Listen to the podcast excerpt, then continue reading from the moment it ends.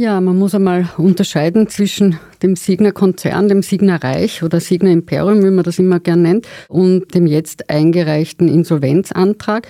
Den hat nämlich die Signa Holding GmbH, das ist eine Gesellschaft mit beschränkter Haftung und keine Aktiengesellschaft, eingereicht. Und die Signa Holding hat bestimmte Töchter, zur Signa Holding resortieren aber nicht alle großen Gesellschaften. Also da kann man vielleicht gleich einmal erklären. Sehr wichtige Immobilien, die die Signa besitzt, sind in der Signa Prime. Selection AG heißt die.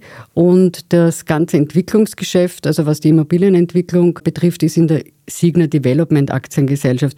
Die sind keine direkten Töchter der Signa Holding und daher auch nicht von diesem Insolvenzantrag erfasst.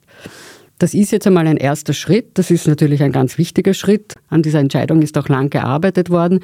Und das ist jetzt einmal ein erster Schritt und man wird sehen, was als nächstes folgt. Und man muss auch sagen, zur Stunde ist es ja so, dass dieser Insolvenzantrag erst einmal eingereicht wurde. Da muss jetzt das Insolvenzgericht, das ist am Handelsgericht Wien, entscheiden, was passiert. Und es wurde auch ein Antrag gestellt auf Eigenverwaltung.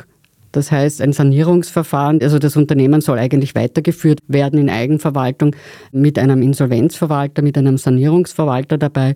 Man wird sehen, ob das Gericht dem allen zustimmt.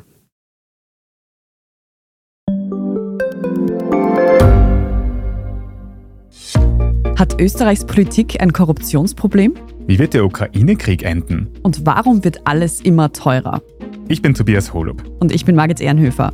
Wir stellen die brennenden Fragen unserer Zeit. Und die Standardredaktion liefert Antworten. Im Thema des Tages, Montag bis Freitag um 17 Uhr, überall, wo es Podcasts gibt.